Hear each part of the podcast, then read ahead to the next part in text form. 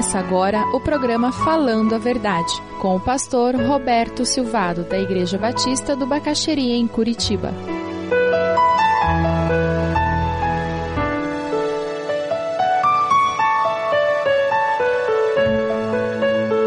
A educação religiosa prepara a pessoa de forma completa para a vida.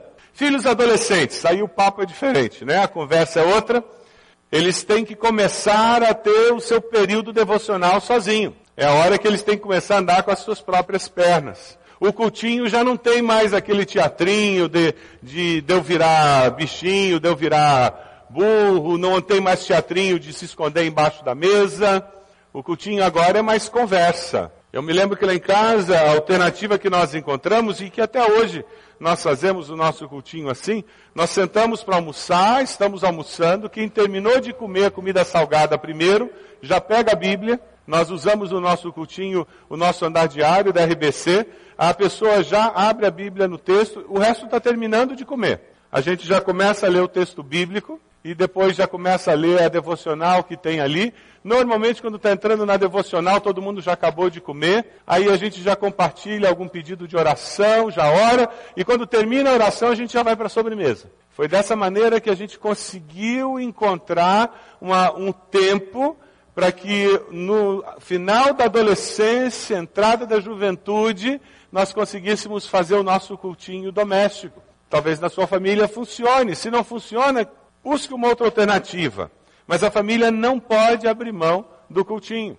Minha sugestão, se na sua casa tem uma televisão ligada nas refeições, desligue a TV. Tem muitas famílias que têm mania de ver televisão, Globo Esporte, todas essas coisas. E lá em casa foi uma briga permanente. Meu filho era louco por futebol. O sonho dele era ver Globo Esporte e almoçar com um prato na mão. Eu sempre disse para ele, nossa família é mais importante que Globo Esporte. E era uma opção que eu fazia.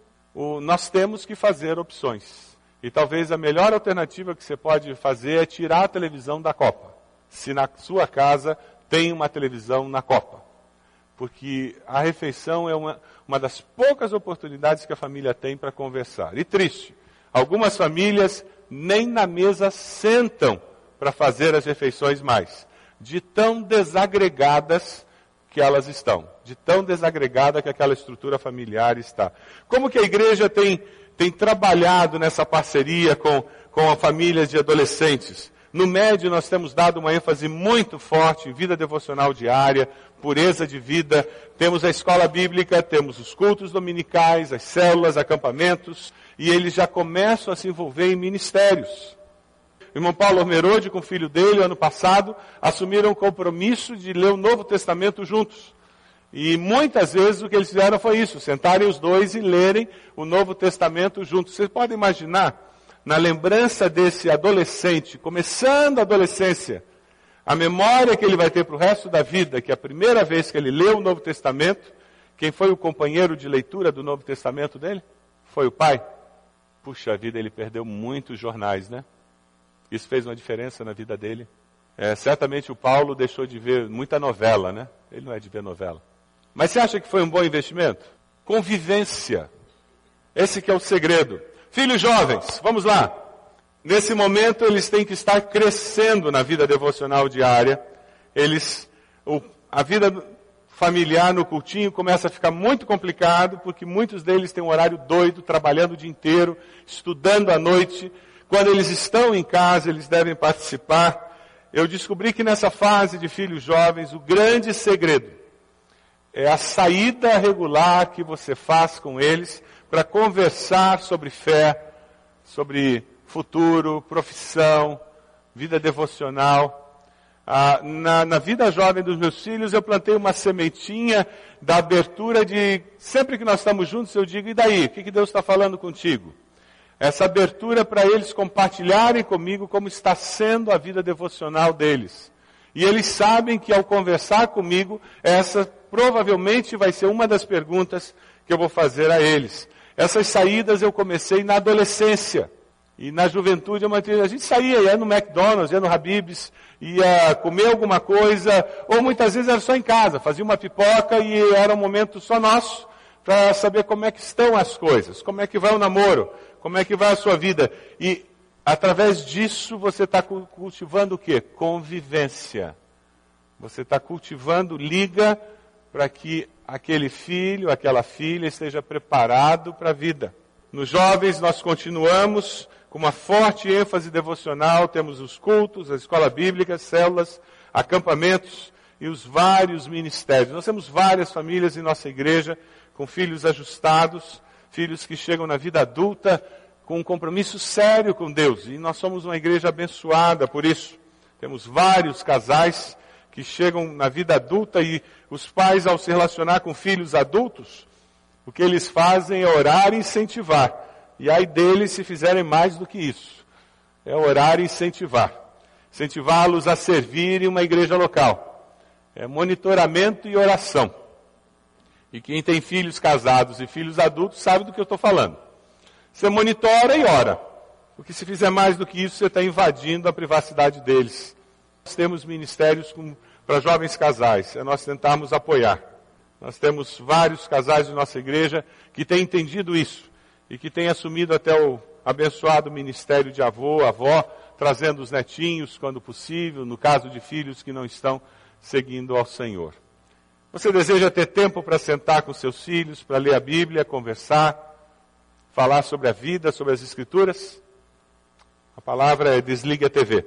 Você quer compartilhar sobre o que aconteceu durante o dia? Saber como é que vai o coração do seu filho, da sua filha? Desliga a TV. Você gostaria que as refeições na sua casa fosse um tempo de repartir, de compartilhar, um tempo memorável? Desliga a TV. Você quer fortalecer os valores do seu lar? Ou você quer que o Friends ou qualquer outro programa de televisão esteja dominando o seu lar? Eu estou descobrindo que nas gerações novas, muitas vezes a televisão não é o grande problema. Sabe o que que para muitos que estão casando agora é o sonho dourado de enxoval? Vocês vão dar risada. Sabe o que que é o sonho dourado de muito noivo e de muita noiva para enxoval hoje? Videogame de última geração. E sabe o que a gente está começando a ouvir de queixa de mulher, de esposa recém-casada? Pastor, ele não larga aquele videogame.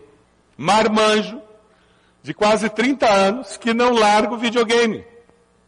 Então talvez para essa pessoa não é desligue a televisão, é desligue o videogame. Ou para outros, quem sabe, é desligue o computador. Ou quem sabe para você, não é nem desligue a televisão, nem o computador, nem o videogame mas é desligue a cozinha e deixa a cozinha com a pia cheia de louça suja e venha sentar com seus filhos. Quem sabe é o telefone que você tem que desligar. Quem sabe é um outro ladrão que você tem do seu tempo e que tem impedido você de ter convivência familiar.